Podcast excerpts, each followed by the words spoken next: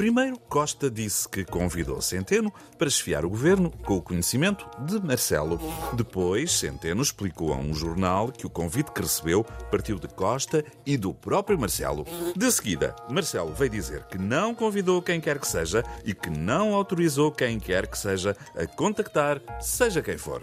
Centeno diz agora que é inequívoco que Marcelo não o convidou. Uf, cansa só de ouvir.